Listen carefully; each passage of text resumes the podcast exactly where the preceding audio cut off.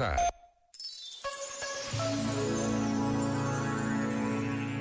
Celebra-se hoje o Dia de Corpo de Deus, uma celebração centrada no mistério da Eucaristia, o sacramento instituído por Jesus na última ceia e que a Igreja celebra há mais de 700 anos.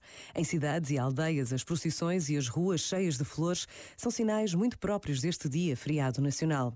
A pandemia continua a exigir a alteração de muitas tradições, mas este mistério de amor e de presença de Jesus permanece. Por vezes, basta a pausa de um minuto para sabermos a verdadeira razão de um dia ser diferente dos outros.